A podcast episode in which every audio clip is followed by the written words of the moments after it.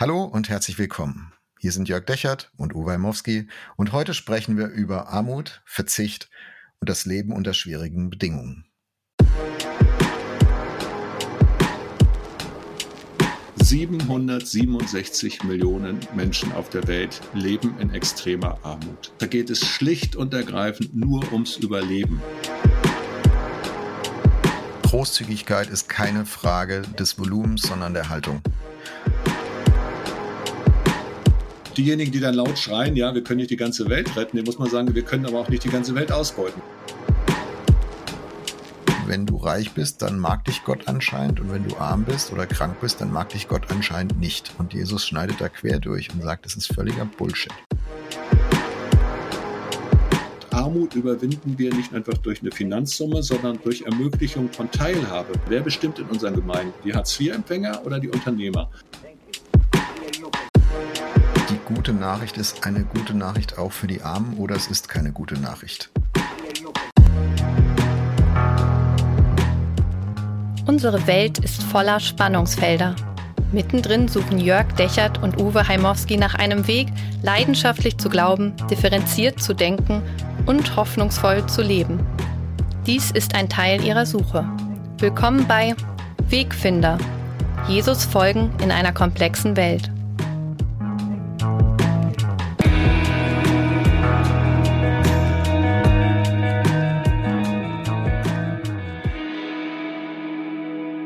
Hallo lieber Uwe, ich grüße dich. Hallo Jörg. Uwe, steiler Einstieg. Worauf hast du zuletzt verzichtet? Oder verzichten müssen vielleicht? Also ich verrate mal unseren Podcast-Hörern, dass du mir diese Frage im Vorfeld schon mal gestellt hast und ich tatsächlich irgendwie da Sekunden, Minuten lang so saß und mir tatsächlich nicht so richtig was eingefallen ist. Wie hast das du dich hat, gefühlt, dass dir da nichts eingefallen ist? Äh, irgendwie, dass ich dachte, das kann ja wohl nicht wahr sein, weil es ist tatsächlich so, dass man, also ich meine, die Zeiten sind angespannter und es ist auch jetzt nicht so, dass wir riesengroße Ressourcen hätten. Da kann ich auch gerne noch ein bisschen mhm. was zu erzählen gleich. Wir sind, haben immer so, so, so viel Geld gehabt, dass wir ganz durchgekommen sind. Aber es gibt ja einen Begriff, der heißt gefühlte Armut. Neben absoluter Armut, relativer Armut, auf die wir noch kommen, gefühlte Armut und gefühlten Verzicht. Und ich bin einfach nicht so der Typ. Ich kann das gar nicht in Worte fassen. Also wir haben lange auch als mhm. Familie am Existenzminimum gelebt mit fünf Kindern und ich hatte, war allein verdienend. Meine Frau war zwar nicht arbeitslos, die hatte genug zu tun, aber eben allein verdienend. Und gefühlt waren wir immer reich. Wir konnten Zehnten geben in der Gemeinde, wir konnten Dinge machen. Also wir waren, gefühlt waren wir nie arm, obwohl wir sogar unter der Armutsschwelle lagen. Und so geht's mir gerade auch. Verzicht ist gar nicht etwas, was ich großartig wahrnehme. Mhm. Das ist, ist doch interessante Beobachtung. Ne? Ich habe, jetzt gestehe ich dir auch was, ich habe äh, ich hab gedacht, wenn ich den Uwe diese Frage frage, dann wird er irgendwas sagen. Und wie ich ihn kenne, hat er auch schon mal auf irgendwas verzichtet. Und dann wird er den Spieß rumdrehen und sagen, du hier. und dann habe ich gedacht, was sage ich denn, was sage ich denn, was sage ich denn? Und mir geht's wie dir, mir fiel, fiel das gar nicht so leicht. Und dann habe ich mich schlecht gefühlt und habe gedacht, warum fühlst du dich jetzt eigentlich schlecht? Also liegt das daran, dass wir in, in Deutschland zumindest aus einer, aus einer Wohlstandsperspektive raus Armut mit was Edlem verbinden und sagen, das ist irgendwie nur das Opfer und das ist moralisch doch, doch wertvoll und Reichtum als was Böses und sagen, oh, also Reichtum ist eigentlich Diebstahl und, und so, äh, kommen wir in dieser Folge drauf. Also wie wir Reichtum sehen, wie wir Armut sehen, wie wir es auch erleben.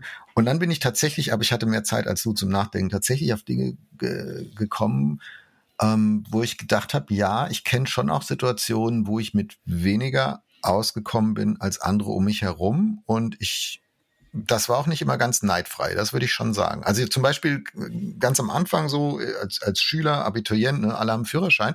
Manche kriegen Autos von ihren Eltern und manche nicht. Ich finde das ja heute als Eltern selber, ne, finde ich das total absurd, äh, Kindern da mit, zum 18. Geburtstag ein Auto vor die Tür zu stellen. Aber wenn du dann selber drin steckst, kann ich mich noch erinnern, ich habe dann schon manchmal die beneidet, die dann mit dem Auto zur Schule gefahren sind und ich bin da eine halbe Stunde durch den Regen gelatscht, um, um zur Schule zu kommen. Nicht, nicht mhm. weiter dramatisch. Mhm. Ne? Heute würde ich sagen, das schadet dir gar nichts, wenn du mal eine halbe Stunde durch den Regen läufst. Aber damals in der Situation war es anders. Oder das ist vielleicht ein bisschen mehr bewusster Verzicht. Ich bin, bin ja so ein, so ein Apple-Junkie. Ne? Also wer mich ein bisschen kennt, weiß das. Und ich habe früher immer, wenn Steve Jobs da seine Produktpräsentation gemacht hat, da hing ich, ich habe immer gesagt, Apple-Gottesdienst, so ein bisschen sarkastisch. Also da, da hing ich immer vorm Livestream und habe gedacht, oh, das muss ich mitkriegen, da muss ich zu Hause sein, das muss ich mir angucken. Ähm, und ich war auch einer, der dann immer so das neueste, neueste Handy brauchte und weil mir das Spaß macht, ne, neue Technik auszuprobieren und so. Und das ist seit ein paar Jahren anders. Und ich weiß gar nicht, was ich jetzt für eine hab, eins habe. Ich müsste jetzt nachgucken, aber nicht mehr das Neueste und auch nicht mehr das Vorletzte und so.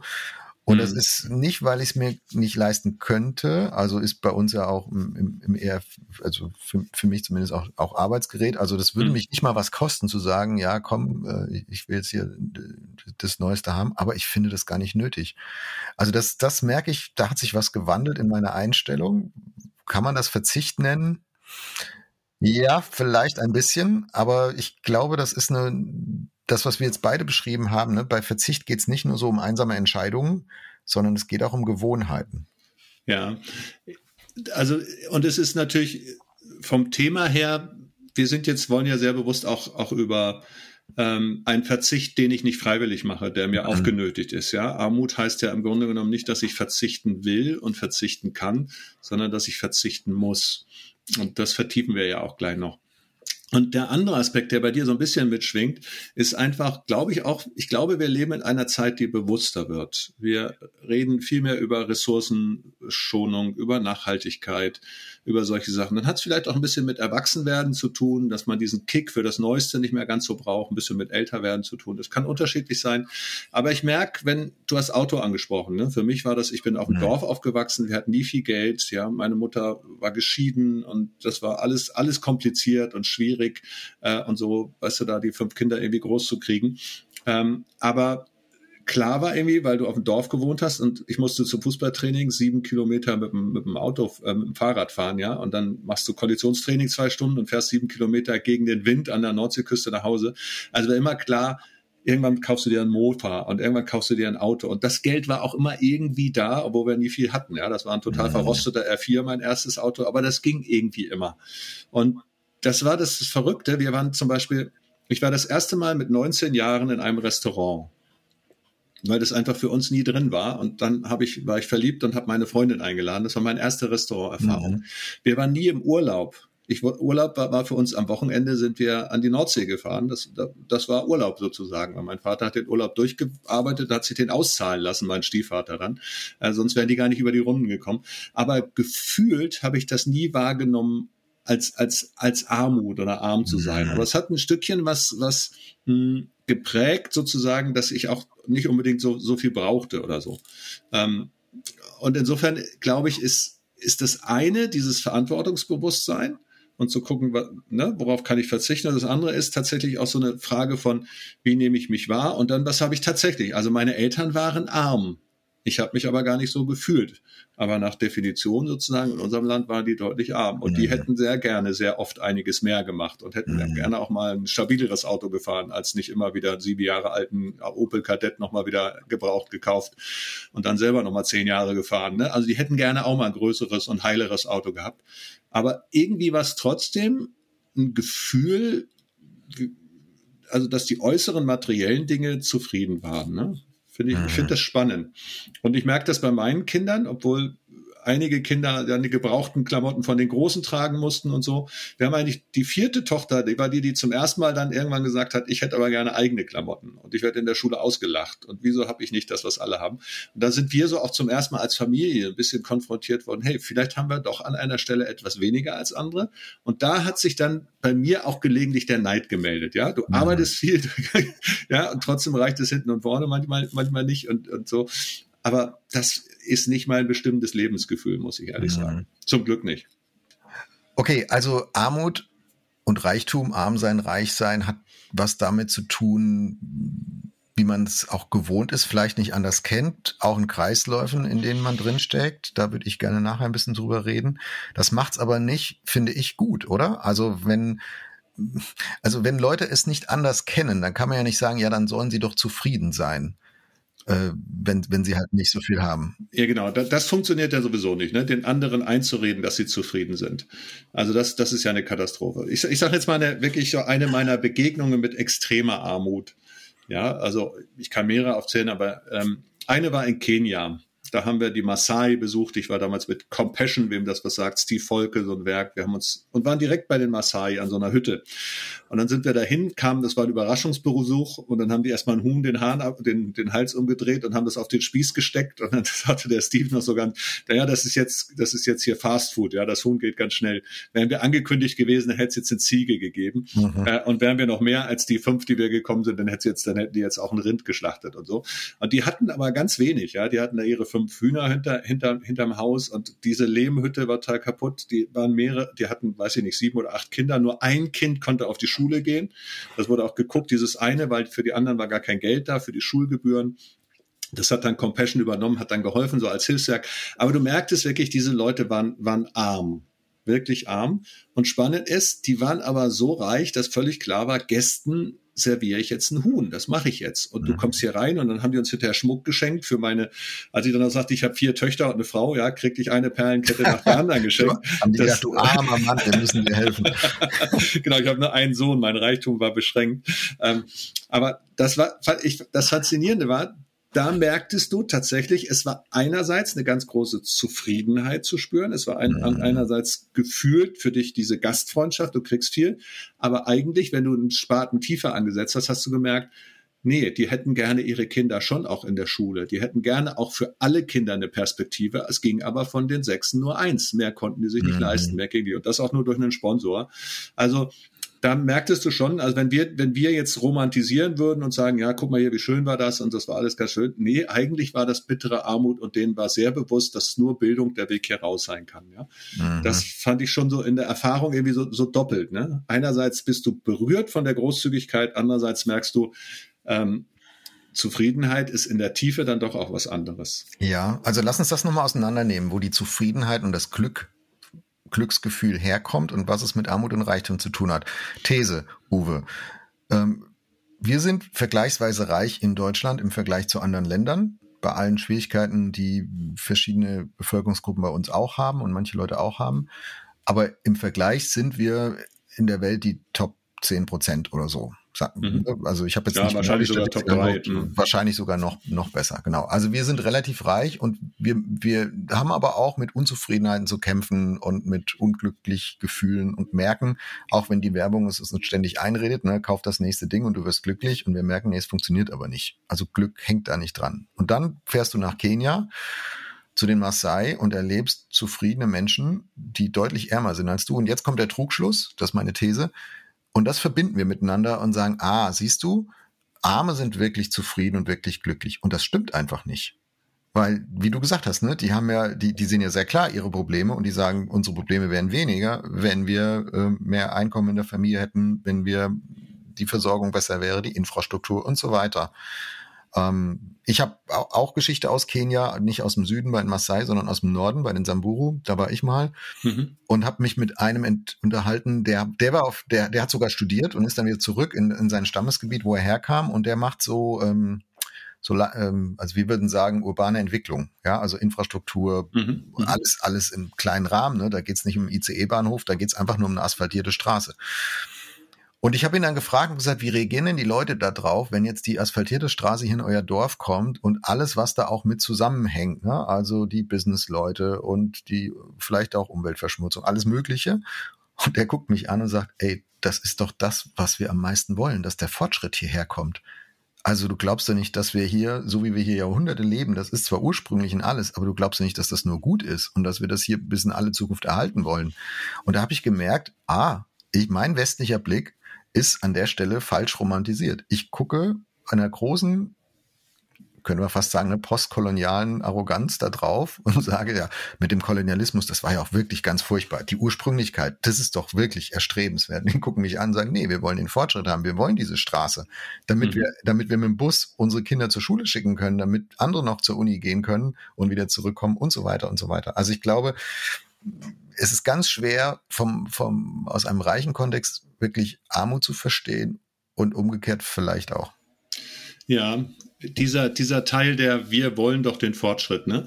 Aber eben, wir wollen den Fortschritt nicht notwendigerweise so, wie ihr meint, dass er auszusehen hätte, ja? Also wenn ihr jetzt kommt aus dem Westen und uns erklärt, wie die Demokratie aussehen muss und wie die Kultur aussehen muss und wie das Rollengefüge von Männern und Frauen in der Familie funktioniert, das ist vielleicht gar nicht das, was wir wollen, ja? Wir wollen ähm, in unserer Tradition, durchaus in unserer Kultur bleiben. Aber wir wollen gerne so viel Medizin haben, dass unsere Kinder nicht sterben, wenn sie, wenn sie eine Krankheit kriegen. Ja, wir wollen mhm. gerne, dass unsere Kinder so ausgebildet sind, dass wir auch äh, unser, unsere Agrarflächen noch ein bisschen anders bewirtschaften können. Und wir wollen, dass vielleicht der eine Arzt wird und der andere Lehrer. Also da ist schon noch ein bisschen, bisschen mehr drin. Äh, ich glaube, es gibt da nicht einfach nur, nur, es gibt eben nicht nur Romantisieren oder Fortschritt, sondern es gibt was dazwischen. Und das hat ganz viel mit Zuhören Zuhören zu tun und auch mit Bedürfnissen zu tun. Und damit sind wir natürlich neben der, neben der realen Armut, der, der wirklichen, tatsächlich existenziellen Armut, aber auch bei diesem Gefühl, wie fühlt sich denn ein Lebensgefühl an? Wie nimmt man das wahr? Ne? Und wenn ich da noch ein klein bisschen ausholen darf, mal so einen kleinen Exkurs, auch wovon reden wir eigentlich, wenn wir von, von Armut sprechen? Also es gibt laut Weltbank extreme Armut ist dann gegeben, wenn ein Mensch weniger als 1,90 Dollar zum Leben zur Verfügung hat. Das bedeutet, dass dieser Mensch mit 1,90 Dollar seine materiellen Grundbedürfnisse nicht stillen kann. Der hat nicht genug zu essen, der hat kein sauberes Wasser, der hat keine sichere Wohnung. Also diese, dieses Essen, Verpflegen, ähm, Hygiene, äh, Sauberkeit, Sicherheit, all das ist nicht gegeben bei 1,90 Dollar, wenn du weniger hast. Und jetzt ist das Verrückte, 767 ja. Millionen Menschen auf der Welt leben in extremer Armut. Und da ist dann auch nicht die Frage von Romantik, sondern irgendwas, da geht es schlicht und ergreifend nur ums Überleben. Das sind übrigens auch die Sachen, wo dann humanitäre Hilfe so wichtig ist, wo Patenschaften, Sachen wichtig sind, äh, weil du einfach sagen musst, wenn ich nicht an die Grundversorgung drankomme, dann kommt auch gar nicht der nächste Schritt, den man irgendwie. Dann kann es keinen Fortschritt geben. Wo soll genau, der herkommen? Der ist nicht, der ist nicht möglich, weil es geht ja. ums Überleben und dieses ja. Überleben ist bei weitem nicht für alle gesichert. Wir haben im Moment eine der größten Hungerkatastrophen auf der Welt überhaupt. Ja, alleine in Afghanistan sind eine Million Menschen von Hunger bedroht. Wir haben immer noch eine Armutskatastrophe äh, in der Subsahara. Ja, da waren Überschwemmungen und dann nach den Überschwemmungen äh, ist ganz vieles nicht gewachsen. Dann kam Dürren. Wir haben die Katastrophe im Jemen und an vielen Orten mehr. Also das World Food Programm ist komplett überfordert. Der Weizen aus, äh, aus der Ukraine fehlt, um Menschen zu versorgen. Es gibt also ein riesengroßes Dilemma. Und an der Stelle nochmal, das hat jetzt erstmal gar nichts mit gefühlter Armut oder irgendetwas zu tun, mhm. sondern es gibt ein riesengroßes Problem und wir sind als reiche Deutsche wirklich gefordert, damit zu machen. Also ein Patenkind irgendwo könnte jeder ermöglichen. Ja, es kostet 30 Euro im Monat und das kriegen wir alle abgedrückt und Weißt du, das hatte ich sogar. Äh, ich hatte ein Patenkind in der Zeit, als ich von Taschengeld bei der Heizarmee gelebt habe. Ja, ich hatte 150 mhm. Euro, äh, 150 Mark im Monat und davon habe ich noch 25 für ein Patenkind ausgegeben und es hat funktioniert. Und diesen Teil, des, den würde ich einfach mir mal total wünschen, dass wir das nicht aus dem Blick behalten. Ich komme gleich noch auf die verlieren. anderen. Ja, ja Blick genau. verlieren. Schön. Also genau, möchte ich gerne unterstreichen. Großzügigkeit ist keine Frage des Volumens, sondern der Haltung. Genau. Äh, ich habe in der Studentenarbeit bei Campus für Christus ganz früh gelernt von, von Menschen, die so damals meine, meine Bibelgruppe geleitet haben. Von denen habe ich ganz viel über Glauben gelernt. Und die haben gesagt, jetzt hast du noch nicht viel Geld. Aber wie du jetzt mit deinem Geld umgehst, was du jetzt abgibst, das sät eine Gewohnheit. Und wenn du mal irgendwann einen Job hast und Geld verdienst und so weiter, dann wird diese Gewohnheit einfach weiterlaufen. Mhm. Und wenn du jetzt sagst, von deinem bisschen Taschengeld, was deine Eltern dir geben, ne, das reicht fürs Studium, aber da gebe ich nichts ab, dann wirst du auch nachher, wenn du 3000 Euro brutto kriegst äh, oder 4000 oder so in, in einem Job, wirst du davon auch nichts abgeben, weil Großzügigkeit ist keine Frage von, ich habe etwas übrig, sondern von Haltung. Und selbst wenn es nur ein paar Cent sind, damit fängt's an. Und da, da habe ich gedacht, das überzeugt mich irgendwie, das will ich einüben. Und ähm, Klar, am Ende ist es, ist es natürlich auch eine, also wie weit ich da gehen kann, ist natürlich auch schon eine Frage an, an mein Budget und da muss jeder auch sehen. Ähm, aber ich finde es wichtig, diesen weltweiten Vergleich zu haben. Nicht, weil wir, weil wir die ganze Welt retten könnten. Das ist ja dann oft so die, die Gegenfolie. Ne? Ich habe jetzt gelesen, es gab in Ostdeutschland Demonstrationen wieder, gestern glaube ich. Und ähm, dann, dann haben Leute gebrüllt, ja, wir können ja nicht die ganze Welt retten. Das stimmt. Das müssen wir auch gar nicht. Aber ich glaube, sich bewusst zu machen, wo wir stehen, wie wir leben und wie andere leben müssen. Und dass daraus auch zumindest als Christ, finde ich, sage ich das, eine, eine Verpflichtung erwächst, da nicht einfach die kalte Schulter zu zeigen, sagen wir auch selber schuld, wenn sie da in der Kultur groß werden in diesen Ländern. Das ist doch klar, oder? Ja, es ist also übrigens die größte Demo zum Tag der deutschen Einheit war bei uns in Gera. Hm. So bei uns im, im großen Park, ne? Ähm, und wir sind da spazieren gegangen und da waren 10.000 Leute und da war Björn Höcke mit dabei und der Anmelder war ein Neonazi und die sagen alle, wir sind ja nicht rechts, ne? Aber wir dürfen nicht vergessen und wir wollen Frieden stiften in der Ukraine, deswegen müssen wir Putin nachgeben und also das ist schon irgendwie verworren, das Ganze. Hm. Aber da würde ich gern gleich auch nochmal hinkommen, weil da kommt natürlich, das sind ja nicht alles Rechte, nicht alles Nazis, sondern das sind auch nicht alle Leute, die nur wollen, dass keine Flüchtlinge mehr kommen, sondern da sind auch ganz viele Leute, die haben gerade richtig real Angst, ja. dass sie ihre, dass sie ihre Rechnung nicht mehr bezahlen können ja. im Winter. Äh, und dann sind, sind wir wieder bei dieser gefühlten Armut, weil dann, dann denke ich, meine Güte, wenn ich selber existenziell nicht durchkomme, wem soll ich denn dann noch was abgeben? Nochmal kurz zurück zu dieser Haltung. Ich denke auch, dass es absolut biblisch ist, eine Haltung zu haben, die die Armen überhaupt sieht, kennt und die weiß, die gehen mich etwas an. Also Jesus hat mal einen Satz gesagt, der heißt, Arme habt ihr immer bei euch. Arme habt ihr immer bei euch. Das kann ich zynisch verstehen und kann sagen, was soll ich mich um Armut kümmern? Ja, es werden ja immer Leute arm sein. Oder ich kann sagen, uns ist in dieser Welt nicht verheißen, dass wir sie retten können, dass wir sie mhm. verändern können, aber sie bleiben immer und dauerhaft unsere Aufgabe. Im Alten Testament äh, wird oft geredet bei den Propheten von den Witwen und Waisen. Also in dem Fall waren das diejenigen, denen der Ernährer gestorben ist und die nicht selber was erwerben durften, auch von ihrer Rolle her. Die soll die Community mitversorgen. Dann, wenn du ein Landgut hattest, wenn du was angebaut hattest, musstest du bei der, bei der Ernte ähm, ein Meter oder zwei Meter am Rand stehen lassen, damit die Armen kommen konnten und ihre Ehren raufen konnten, damit sie was hatten. Dann hat man den Zehnten gegeben. Die Opfer aus dem Tempel, die wurden ja nicht einfach alle verbrannt, sondern das Fleisch wurde dann auch für Armenspeisung benutzt und so weiter.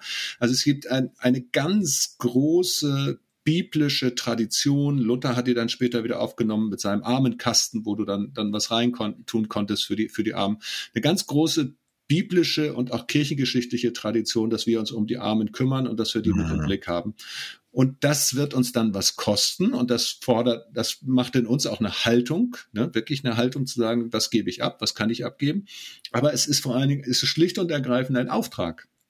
Das sagt Gott. So wie er sagt, geht hin in alle Welt, macht zu Jünger alle Völker, sagt auch ganz klar, dass wir uns um die Armen kümmern sollen. Und zwar wieder und wieder und wieder. Ja, viele Konzepte in der Bibel, das Erlassjahr, wie man mit Schulden umgeht. Also.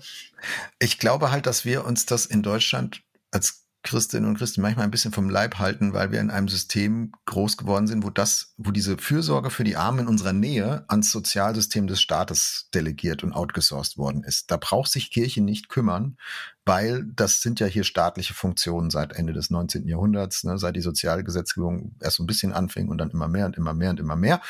Äh, könnte man ja sagen, was muss, was kümmern mich die Armen in unserem Land? Da kümmert sich ja schon der Staat drum. Und im Vergleich zu manchen anderen Ländern stimmt das auch.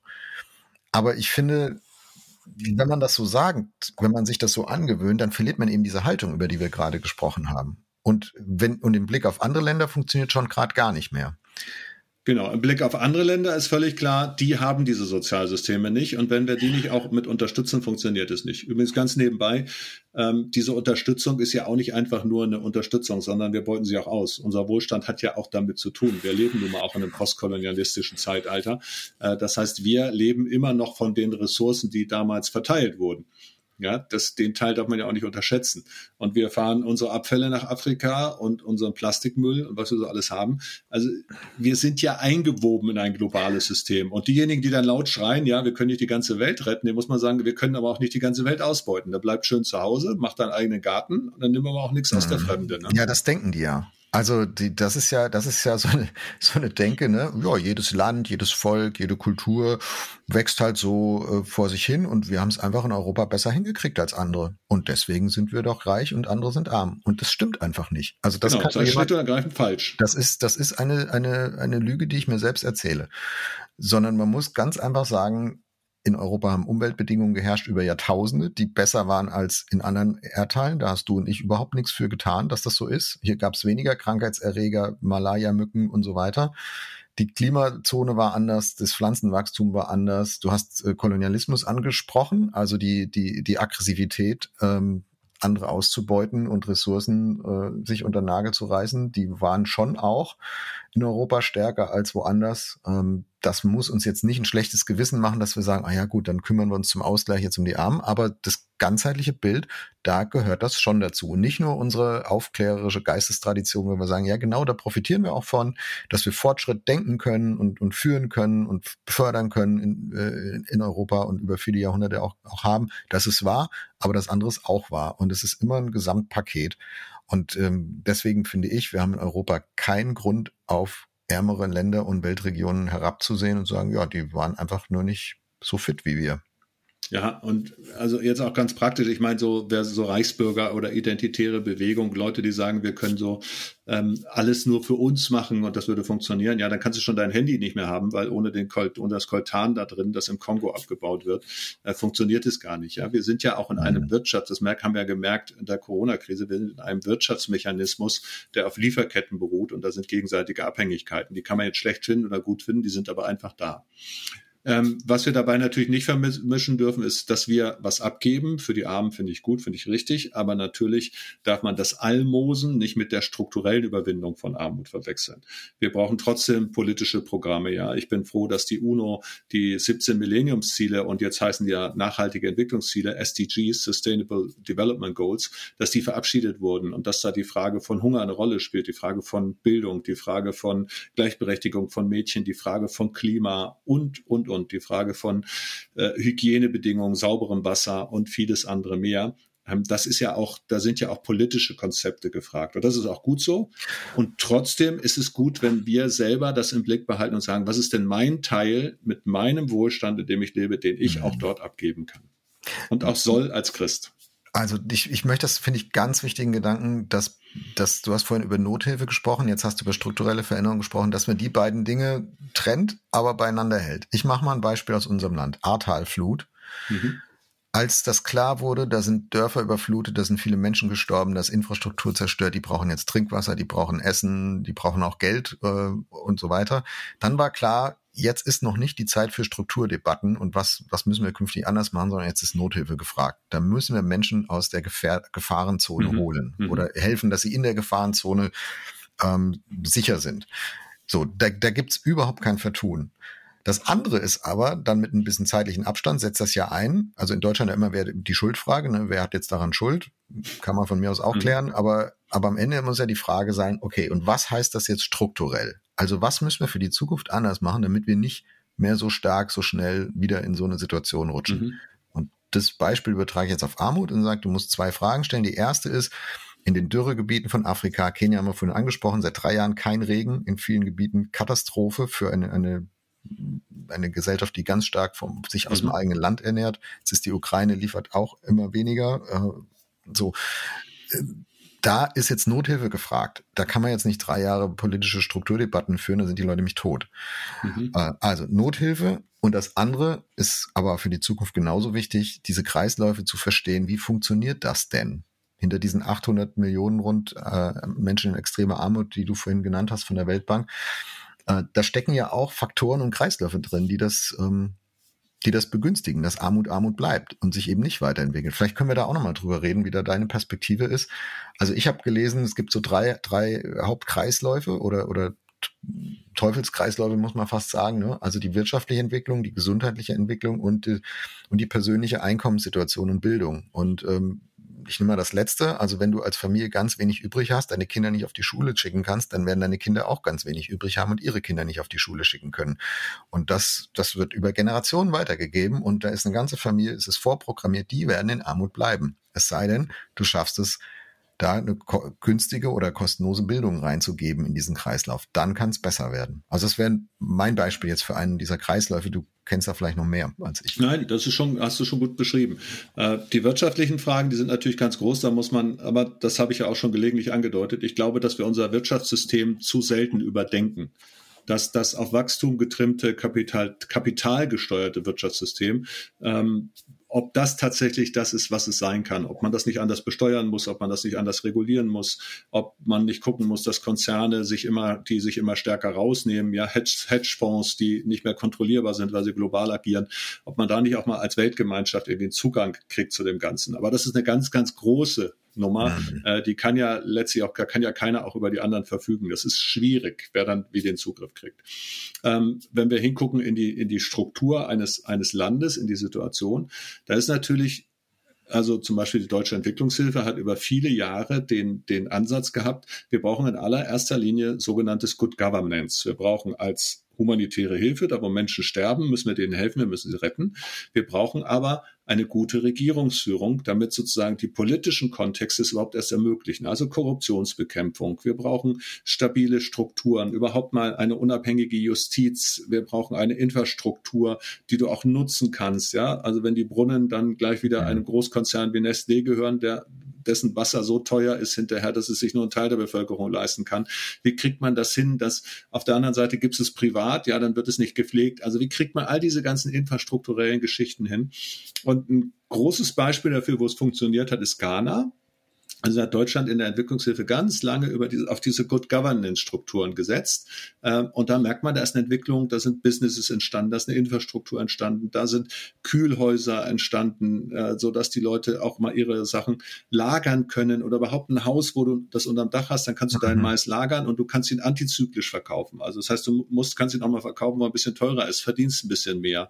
Ja, Leute, Sachen wie Gewächshäuser, die musst du überhaupt erstmal erleben oder Dinge, wie du Tau abfangen kannst in einer Dürrezeit Zeit, damit du darüber weg, bessern kannst. Und alles das wiederum, und da sind wir auf der dritten Ebene, und da triffst du es genau, hat mit Bildung zu tun.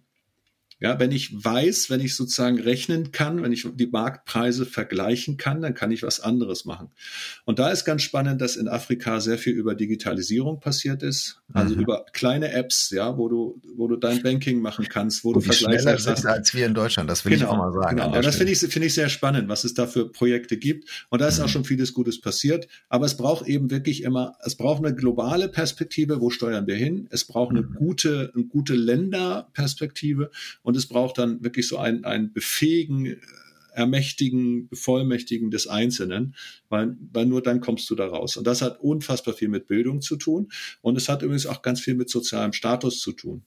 Und dann sind wir verrückterweise auch schon wieder beim Glauben. In Indien zum Beispiel, in einem Kastensystem werden die Dalit, die Unberührbaren, nie eine Funktion haben können, weil sie sozusagen aufgrund in dem Fall ihrer Religion, ja, sie sind ja das, was sie sind, weil sie schlechtes Karma haben. Sie müssen das bleiben. Wenn sie da rausgehen, dann sozusagen wird das die nächste Wiedergeburt noch schwieriger. Und jetzt kommt ein Christ und sagt, Leute, das ganze Prinzip funktioniert anders. Du kommst nicht immer wieder, sondern du hast ein Leben und in diesem einen Leben meint Gott ist gut mit dir. Und du sollst gerade stehen und du sollst eine Persönlichkeit mhm. sein und du sollst deswegen auch zur Schule gehen dürfen damit man überhaupt auf die Idee kommt, merkt man plötzlich, wie sehr auch, auch die persönliche Wertschätzung, und die hat beim, beim christlichen Glauben viel damit zu tun, dass ich entdecke, wie Gott mich gemeint hat und dass ich sein Ebenbild bin und dass ich meine Würde entdecke, wie die wiederum dann Leute überhaupt erst befähigt, Bildung, Bildung suchen zu wollen, in Anspruch zu nehmen. Und dann ist es ein Gesamt, Gesamtkonzept, ne, was eine große mhm. Rolle spielt. Ich ich möchte mal diesen, diesen letzten Begriff Würde aufgreifen, den du gerade genannt hast. Das habe ich von Steve Volke gelernt. Compassion, haben, hast du vorhin schon mhm. erwähnt, ähm, dass der erste Schritt, Menschen in Armut zu helfen, nicht unbedingt nur ist, ihnen Geld zuzustecken, sondern ihnen eine Würde zuzusprechen, die sie eigentlich schon längst haben, aber die sie in ihrer Armut vielleicht oder auf, aufgrund der sonstiger Faktoren, die du jetzt, du hast jetzt Religion zum Beispiel genannt, aus dem Blick verloren haben. Also wer, wer nicht glaubt, dass er etwas wert ist, ähm, dem fällt es ungleich schwerer, sich, äh, sich zu entwickeln und, und Veränderungen zu fordern und einen Beitrag dazu zu leisten und, und so weiter, ähm, als wenn du, wenn du das glaubst, was du dein Leben lang gesagt bekommen hast, dass du mich nichts bist und nichts hast und nichts kannst und dass das alles zusammenhängt. Und das mhm. finde ich ist ein großer Beitrag des christlichen Glaubens zu diesem ganzen Thema, was wir heute haben, Armut, Verzicht, Arm und Reich, dass, dass, dass Jesus Menschen ihre Würde zuspricht, unabhängig von Armut oder Reichtum.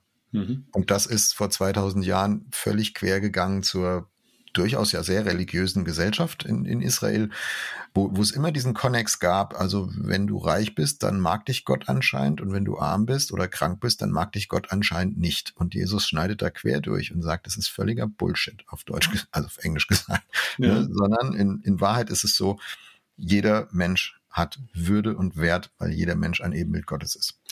Unabhängig von Reichtum und Armut. Und auf dieser Grundlage reden wir jetzt redet Gott auch, redet, redet Jesus auch über Armut und Reichtum. Also es ist mir nicht egal. Aber es ist schon mal die Grund, die Grundlegung, alle Menschen haben die gleiche Würde und Armut und Reichtum ändert daran überhaupt nichts. Ja, ich, da muss ich einfach eine kleine Geschichte erzählen. Ich war vor einigen Jahren in Litauen, habe dann Seminar gemacht bei der Heilsarmee ähm, und dann sind wir auf den Müllberg gegangen. Also damals gab es, Litauen war gerade in die EU eingetreten, gab es in Litauen noch einen Müllberg und auf diesem Müllberg wohnten Menschen. Da wurde der Müll hingefahren, dann kamen die Planierraupen und fuhren das zusammen. Und dann, äh, wenn die Planierraupen kurz weg waren, dann rannten die dazwischen und haben alles rausgesucht. Also gibt's hier noch Pfandflaschen, gibt's hier noch irgendwie Lebensmittelreste oder so. Ähm, also wirklich erbärmlichste Bedingungen. Und ich war da mit der Leiterin der Heizarmee und die hat mir dann gesagt, so, und hier hinten ist jetzt so eine, so eine Gruppe, die treffen wir noch, wir, wir machen da eine Bibelstunde. Also Leute in, in ihren äh, Zeltdächern, also wirklich so, das sah aus wie Slums in Kalkutta, ähm, aber war, war in, in äh, Litauen. Auf jeden Fall gehen wir dann dorthin und dann sitzen in diesen, diesen Hütten, diese Slum-Hütten, sitzt eine Frau mit dick umwickelten Beinen, ja, die flüstert mir noch zu, meine Begleiterin, Rattenbisse, ja, das war unglaublich und es stank, es roch und die Frau sitzt da und spielte Schach. Also hatte vor sich ein Schachbrett und ihr gegenüber saß jemand und spielte Schach. Und dann haben wir uns kurz vorgestellt äh, und dann haben sie ein bisschen über Schach geplaudert. Und dann sagt, dann guckt sie mich an und sagte, ist das nicht schön, dass ich von meiner Hände Arbeit hier leben kann und dass ich sogar Zeit finde, Schach zu spielen? Viele andere müssen von Sozialhilfe leben, ich nicht. Und diese Frau war dann mit in der Bibelstunde und hatte ihre Würde aus dem Glauben und aus dem, dass sie was machen kann. Und ich bin beschämt da weggegangen. Ich habe gedacht, mhm. ich halte hier ein Seminar und die Frau lehrt mich etwas über die Würde des Menschen. Das ist, das war unglaublich. Eigentlich hätte sie das Seminar halten müssen, ne? Ja. Und trotzdem war natürlich der Versuch, dann da ihr eine ordentliche Wohnung zu geben und eben nicht von mhm. Ratten gebissen zu werden. Also das war nicht die Idee, dass sie da bleibt, wo sie ist. Letztlich, mhm. ne, aber selbst dort hat diese Würde alles überstrahlt. Also es war, war wirklich bewegend. Halten wir fest, die gute Nachricht ist eine gute Nachricht auch für die Armen oder es ist keine gute Nachricht? Das ist schon wieder ein schöner Satz von dir. Die gute Nachricht ist eine gute Nachricht auch für die Armen.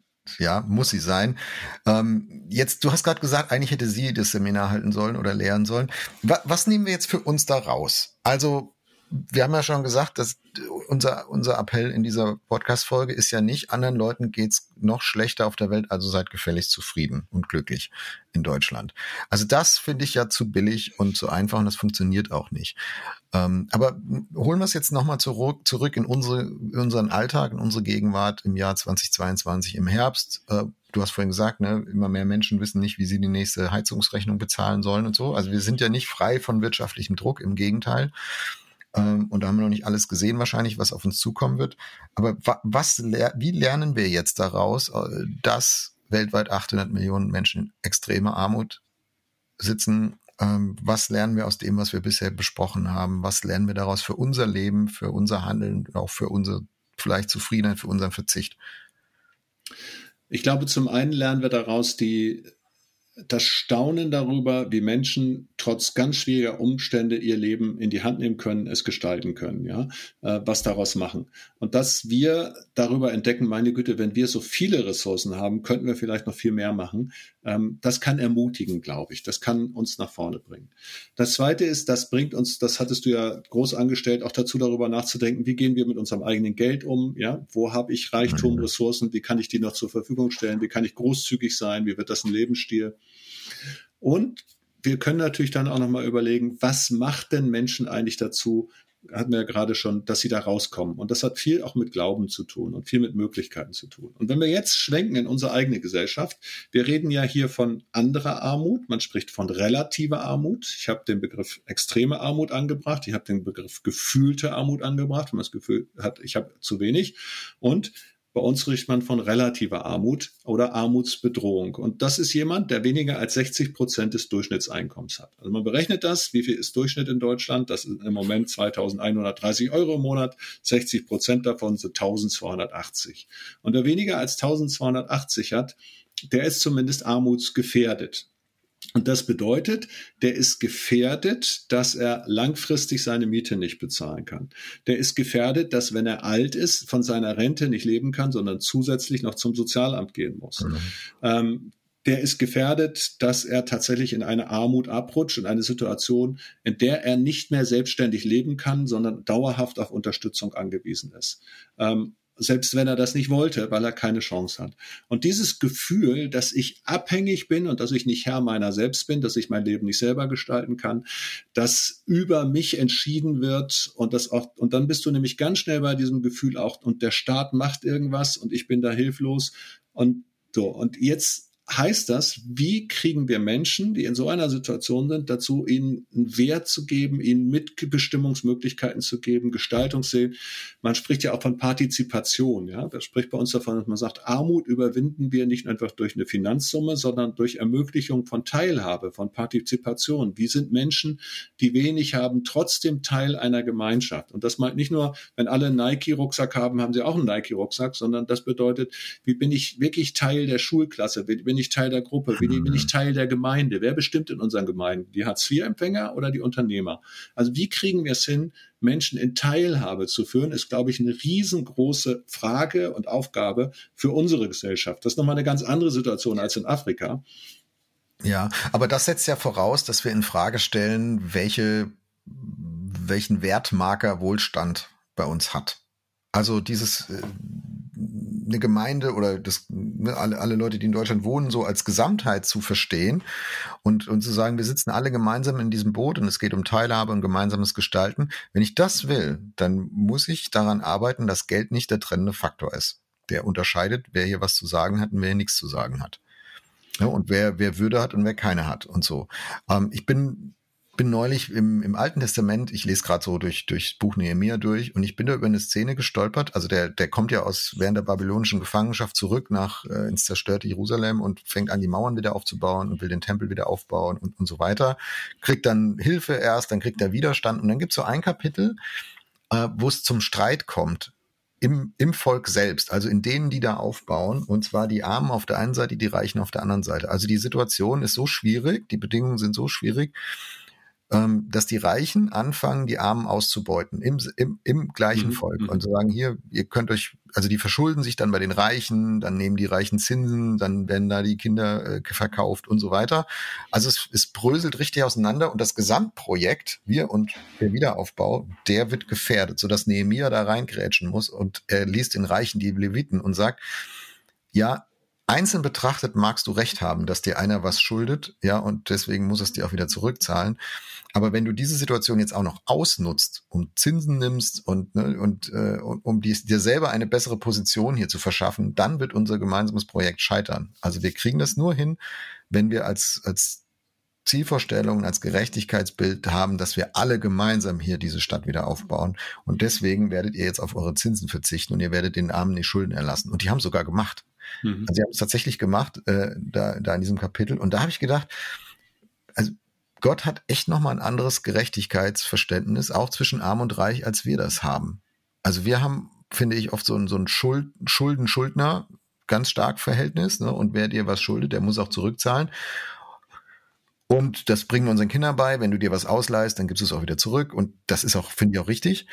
Ähm, aber ich glaube, wir haben diesen, diesen ganzheitlichen Aspekt verloren, dass, dass unabhängig von, von Wohlstand ähm, und Geldunterschieden und so Menschen zusammengehören. Sondern wir haben zugelassen, du hast Neokapitalismus an, angesprochen, die Auswüchse. Wir haben zugelassen, dass das anfängt, uns auseinander zu dividieren. Und das ist nicht gut. Und ich glaube, der Weg nach vorne muss sein, da, also nicht gleich zu machen, ähm, und äh, aber aber uns als Gesamtheit zu verstehen und anders mit diesen Geldunterschieden umzugehen. Wir sind natürlich trotzdem nochmal gefragt als Gemeinde, wenn ich das jetzt ganz praktisch übernehme. Ich nehme das jetzt mal runter auf meine Pastorenwirklichkeit, ne? Und dann kann man mhm. vieles davon auch übertragen als Gesellschaft. Das heißt, wir müssen einerseits Möglichkeiten schaffen, dass alle teilnehmen können, egal wie viel sie haben. Also wir haben jetzt gestern, äh, vorgestern haben wir in der Gemeinde bei uns hier zu Hause ein Erntedankfest gefeiert und da gab es ein riesengroßes Buffet. Und das war total international, ja, gemeinsam mit einer Kita, die zur Gemeinde gehört. Und da waren Eltern aus Äthiopien, aus Afghanistan, die die fragen immer, wann gibt's wieder ein Fest, wo gegessen wird, weil dann können wir was kochen und mitbringen die haben nicht viel Geld, die können nichts in die Kollekte tun, aber die wollen gerne eine Feier haben, bei der tatsächlich auch Essen auf dem Tisch steht. Und zwar nicht, weil sie so viel essen wollen, sondern weil sie das können und sie wissen, das bringen wir gerne mit und das teilen wir gerne. Also wie schaffe ich auch Gelegenheiten, dass Menschen mit dem, was sie haben und was sie sind und was sie können, tatsächlich dabei sind? Auf einer ganz anderen Ebene. Wir haben eine Kunstausstellung gemacht mit einem jungen Mann aus der Gemeinde, der ist, der ist geistig behindert, ist Autist und geht in die Lebenshilfe. Und wir haben dann eine Ausstellung gemacht über die Kunst, das Kunstprojekt der Lebenshilfe, nachdem wir ein paar Wochen oder Monate davor von einem begabten Künstler, also sehr wirklich einen weltweit, äh, europaweit anerkannten Künstler, Bildhauer, was ausgestellt haben. Und danach kam dieser äh, Mensch mit seiner Behinderung. Und die waren gleichwertig. Wir haben die gleiche äh, Eröffnung gemacht und Laudatio und so weiter. Ähm, also wie schaffen wir diese Teilhabemöglichkeiten? Das, glaube ich, müssen wir uns zum einen fragen als Gemeindeebene weil auch da, du machst eine Gemeindefreizeit und manche können sich nicht leisten, ja. Die einen fahren zu Spring, die anderen haben das Geld dafür nicht. Also, und wenn, dann musst du danach fragen, wirst du bezuschusst, wie kriegen wir Systeme hin, dass du gar nicht erst in so eine Rolle kommst? Und das jetzt übertragen auf die Gesellschaft. Dann gibt es einfach Dinge, wo da muss ganz vieles, ne, wenn du in der Schule immer erst beantragen musst, dass du eine Unterstützung kriegst oder so. Du musst dich ja jedes Mal outen als der Arme. Wie kriegen wir Dinge hin, die, die diese Bewertung, wo die gar nicht erst eine Rolle spielt? Wie funktioniert das? Wie geht das? Kann man manches mehr mit Freiwilligkeit machen? Ich weiß, da gibt es keine einfachen Lösungen und wenn ich keine Kontrollmechanismen drin habe, dann kann das auch ausgenutzt werden, irgendwelche staatlichen äh, Fürsorgeleistungen oder so. Und gleichzeitig ist die Frage, wie funktioniert ein System, das die Armen nicht vergisst, ohne sie zu entwürdigen? Mhm. gleichzeitig das zu geben. Und da habe ich nicht sofort eine Antwort, aber das ist die Richtung, in die wir müssen. Was siehst du denn in Berlin? Also ich sage jetzt im politischen Berlin, ne? du kennst viele Leute, du triffst viele Leute, du, du weiß nicht, wie viel du so über Armutsfragen und Reichtumsfragen und Wohlstandsverteilung hier bei uns so, so sprichst bei der Gelegenheit. Aber kennst du vielversprechende Ansätze, wo wirklich was in, sich in eine Richtung entwickelt, was jetzt nicht nur die Frage ist, ja, wem, wem geben wir denn als nächstes jetzt äh, Geld aus dem Steuersäckel? Also wo, wo nicht einfach nur letztlich eine Verteilungsfrage drin steckt, sondern tatsächlich systemisch äh, sich was ändert. Kennst du da was? Also es gibt so ein paar Sachen, die ich tatsächlich sehr positiv fand. Das eine ist die Frage nach dem Mindestlohn weil du damit natürlich ermöglicht hast, dass du die vielen Aufstocker sozusagen, dass Leute komplett 40 Stunden gearbeitet haben und trotzdem Hartz IV beantragen mussten. Und mit Hartz IV beantragen ist ja, ist ja verbunden gewesen, du musst deine Lebensversicherung kündigen, du musst Auskunft geben bei deinem Privatvermögen und so weiter. Und das ist schon teilweise sehr entwürdigend. Ja, du arbeitest 40 Stunden und musst trotzdem aufs Amt, musst trotzdem dein ganzes Privatvermögen sozusagen antasten, was eigentlich eine, eine Altersvorsorge wäre. Und das ist durch den Mindestlohn zum Großteil tatsächlich beantwortet worden, also verändert worden. Das ist total super. Dann eine Sache ganz lange, es gab so ein, so ein äh, Paket für Hartz, Kinder von Hartz-IV-Empfängern, die konnten dann sozusagen beim Lehrer sagen, den Taschenrechner, den können wir noch beantragen und so. Also du konntest ganz viel beantragen. Und das wurde irgendwann verändert. Es gab ein riesengroßes Bildungspaket vom, vom Bildungsministerium. Das ist jetzt zwei Jahre her, dass das verabschiedet wurde. Thomas Rachel war da, war da übrigens mhm. federführend, also ein gläubiger Mann, auch im, im äh, Staatssekretär im Bildungsministerium. Ähm, und da ging es um die Frage, wie statten wir Schulen zukünftig so aus, dass es eben sozusagen einen Klassensatz gibt von Rechnern oder von, von iPads oder so, damit nicht der eine oder andere sagen kann, ja, ich muss das erst beantragen und wieder in diese Situation kommt. Ähm, sehr viel ist gemacht in der ganzen Frage, wie gehen wir mit Alleinerziehenden um? Ja, Unterhaltsvorschussgesetze, die da verabschiedet wurden, dass du sagen kannst, du, du kriegst dein, dein Geld erstmal automatisch, wenn du alleine dein Kind hast. Du musst nicht erst deinen Lebenspartner irgendwie verklagen oder so, sondern das mhm. macht dann das Amt mit dem und nicht du als Mutter. Ähm, die ganze Frage nach Vereinbarkeit von Familie und Beruf spielt eine große Rolle ähm, und so weiter. Also es gibt da schon viele Konzepte, die ich sagen müsste, würde, die haben in den vergangenen Jahren tatsächlich relativ gut funktioniert.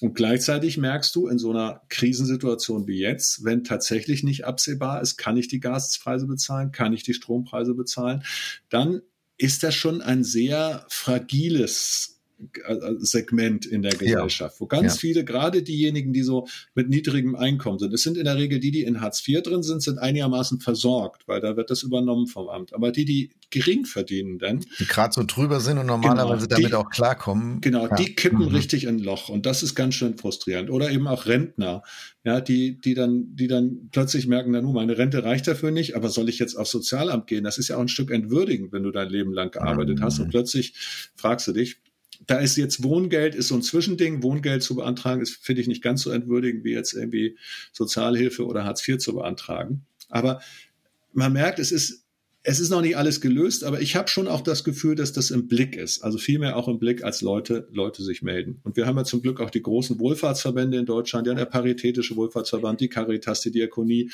die auch regelmäßig den Finger drauflegen. Ja, sagen, guck mal hier, die Gruppen sind benachteiligt, der fällt durchs Raster. Und da sind wir in Deutschland auch was die, was die, was die anwaltschaftliche Stimme für Arme angeht, relativ gut aufgestellt. Mhm. Ja? Also das heißt, ein, ein reiches Land kann, das ist vielleicht nicht zwingend, es gibt Gegenbeispiele, aber ein reiches Land kann es sich auch leisten, sich systemisch für Arme und gegen Armut zu engagieren. Ja, das kann es. Und das sollte es auch tun.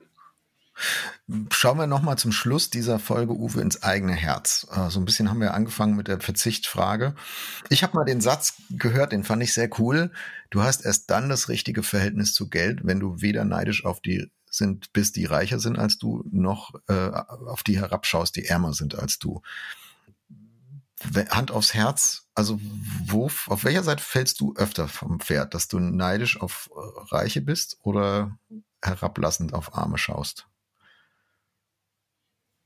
Mm, das kommt vielleicht ein bisschen auf die, auf die Lebenssituation und die Gruppe an. Also ich merke, dass es mich kolossal nervt, wenn ich Leute sehe, die unfassbar viel Geld für, sorry, jetzt, jetzt rede ich ein Sprech, das kann man mir total negativ auslegen, das mache ich trotzdem. Ich mache es Also wenn ich, wenn ich, wenn ich, wenn ich Leute sehe, die unfassbar viel Geld für Zigaretten und Alkohol und die, weißt du, die sich ihre Cola in der, in der, äh, in der Tanke kaufen, statt im Aldi oder so, die einfach ein Lebensstil haben, der so viel Geld verbraucht, ähm, und dann aber immer meckern, dass sie zu wenig kriegen, das nervt mich kolossal. Ich weiß, das hat auch ganz viel mit Begleitung der Familien zu tun, das hat auch ganz viel mit Bildung zu tun, das hat auch ganz viel damit zu tun, habe ich überhaupt eine Ressource, kann ich kochen, kann ich das vergleichen, sehe ich das überhaupt, kann ich mein Geld überblicken. Also das hat wieder viel mit Bildung zu tun.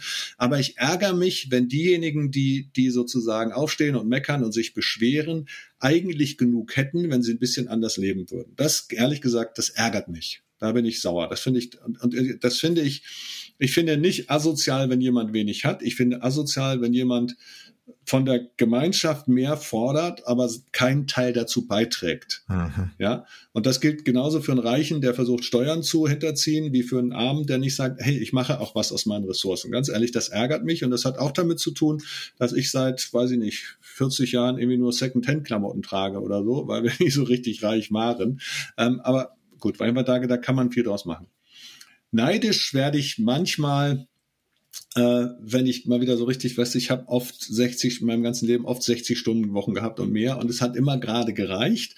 Und wenn du dann merkst, jetzt ist das Auto schon wieder kaputt, ja, warum andere Leute, die so viel arbeiten, verdienen noch mehr, warum kann ich mir nicht mal ein besseres Auto kaufen? Aber das habe ich wirklich nicht so oft, sondern so als mhm. Grundgefühl muss ich sagen, weißt du, ich bin mit Schulden an den Start gegangen, aus meiner Sucht heraus. Und das vor jetzt mittlerweile 36 Jahren. Und es war immer genug da. Ja, wir haben fünf Kinder. Es war immer genug da. Es hat immer gereicht. Wir konnten wohnen, wir konnten unterwegs sein. Ja, gut, wir haben mit 50 die erste Flugreise mal gemacht als Familie, konnten wir halt uns vorher nicht leisten dafür hatte ich zum Glück einen Schwiegervater und eine Schwiegermutter in der Schweiz und wir konnten die besuchen. Also irgendwie, es war immer genug da. Also ich kann es gar nicht sagen, dass ich so oft neidisch bin. Manchmal, manchmal, wenn es eng wird, dann überkommt es mich. Ja, aber ansonsten sitzt du zentriert auf dem Pferd. Ja. Also ich, da, was du gerade als Ärger benannt hast, ähm, ich habe auch, als ich dir zugehört habe, überlegt, was ärgert mich eigentlich? Ich glaube, ich bin eher neidisch auf Wohlhabendere, als, ähm, äh, als dass ich stolz herabschauen würde auf Ärmere. Ähm, aber vor allem, ich, ich teile deinen Ärger, aber bei mir ist es vielleicht ein bisschen eine andere Gruppe, die ich da im Kieker habe, nämlich ähm, wenn ich Leute treffe, die müssen gar nicht irgendwie wohlhabender sein als ich, aber die irgendwie so tun, als wären sie alleine auf der Welt. Also, und für die Geld ein, ein Faktor ist, obwohl das nicht müsste. Also wenn, wenn ein Armer sich um Geld dreht, dann kann ich das verstehen, mhm. weil der muss ja gucken, wo er, dass er irgendwie über die Runden kommt. Aber äh, weiß ich kenne so Leute, die reden pausenlos über ihren nächsten Urlaub und was sie da alles ähm, Tolles machen werden. Und dann, dann sind die so Pfennigfuchser äh, an, an manchen Stellen, aber dann hauen die da Geld raus für Sachen, ich denke, ey Freunde, ihr habt jedes Maß, ihr könnt das ja machen, ja, das ist ja okay. Aber wenn ihr das als erstrebenswertes Ziel für alle da so hinstellt, oh, ihr habt jedes Maß verloren. Also ihr, ihr lebt in einer Blase, ihr denkt, ihr habt mit den anderen allen nichts mehr zu tun und so. Und das ärgert mich. Also, ne, wenn, wenn so wohlhabende Menschen sich ihr UFO bauen und glauben, sie könnten sich vom, vom Rest der Welt und ihrer, ihrer Verantwortung da irgendwie verabschieden. Ich sage ja nicht, dass ich die top lebe, ja, das, das will ich gar nicht sagen. Aber da empfinde ich äh, fast schon ein körperliches Ekelgefühl manchmal, äh, wenn ich, wenn ich sowas sehe. Ja, das kann ich nachvollziehen. Für mich kommt da etwas, aber du hast ja nach Neid gefragt. Jetzt noch mhm. etwas, was mich total kolossal nervt und ärgert, ist, wenn Leute einfach den Umstand, dass sie wohlhabender sind oder besser situiert sind oder was auch immer, nutzen, um daraus Vorteile zu ziehen und ihren Einfluss mhm. geltend zu machen. Also wenn du eine Wahl nur gewinnst, weil du die meisten Flyer drucken kannst, aber nicht, weil du das beste Programm hast. Ja, wenn du Einfluss nehmen kannst, schlicht und ergreifend deswegen, weil du mehr Geld hast als ein anderer, dann werde ich richtig wütend. Das finde ich ungerecht, das mhm. finde ich fies, das finde ich nervig. Ähm, und da kann ich schon manchmal in unserer Gesellschaft leiden, das muss ich zugeben. Mhm. Also ich hätte, ich hätte so einen Donald Trump da an der Stelle deswegen weniger Geld gewünscht, weil er dann diese ganze Kampagne so nicht hätte ansteuern können. Aber aber da ist ja Donald Trump nicht der Einzige. Nein, also, natürlich, ja, natürlich oder nicht. die USA auch nicht das einzige Land. Das muss Nein, man, glaube ich, selbstkritisch schon sagen. Ne? So, jetzt haben wir uns mal so richtig hier ähm, ausgekotzt und gesagt, worüber wir uns ärgern. Jetzt beenden wir die, die Folge aber wie, wie so oft mit einer positiven Frage, nämlich Uwe, was nehmen wir mit aus diesem Gespräch? Ich fange mal an und sage, mhm. ich nehme dieses B-Wort mit, was du mehrfach verwendet hast, haben wir viel drüber geredet, Bildung. Also welche Rolle Bildung dafür spielt, um aus Armut rauszukommen und auch die Welt ein Stück gerechter zu machen. Äh, dass Bildung nichts ist, womit man sich so bürgerlich irgendwie schmückt, sondern etwas, was die Welt tatsächlich besser machen kann und auch physische Lebensverhältnisse besser machen kann. Das nehme ich aus unserem Gespräch mit. Und ich nehme mit, wie wichtig es ist, das hast du ganz am Anfang mal gesagt, dass wir unseren Charakter auch bilden und dass wir Dinge auch unseren Kindern schon beibringen und früh damit anfangen, großzügig zu sein. Und wie wichtig das ist, dass wir eben auch eine Gesellschaft erzielen und in einer Gesellschaft leben und selber sie mitprägen, die die nicht nur auf das eigene guckt, sondern die lernt tatsächlich auch zu sagen, was haben wir für eine Verantwortung und wie geben wir da etwas weiter. Vielen Dank. Dann gehen wir mal so raus aus der Folge und äh, liebe Podcast-Freunde, das, was ihr mitnehmt aus dieser Folge, das würde uns auch interessieren. Lasst uns gern euer Feedback da unter erf.de slash Wegfinder. Wir freuen uns drauf, von euch zu hören. Tschüss, bis zum nächsten Mal. Mach's gut, Uwe. Ja, tschüss, Jörg. Das war Wegfinder. Jesus folgen in einer komplexen Welt. Was nimmst du mit aus dieser Folge? Welches Thema wünschst du dir für eine der nächsten Folgen? Gib uns gerne Feedback unter erf.de/slash Wegfinder. Auf Wiederhören bei der nächsten Folge von Wegfinder, ein Podcast von ERF, der Sinnsender. Mehr Podcasts von uns findest du unter erf.de/slash podcasts und natürlich bei Apple, Google und Spotify.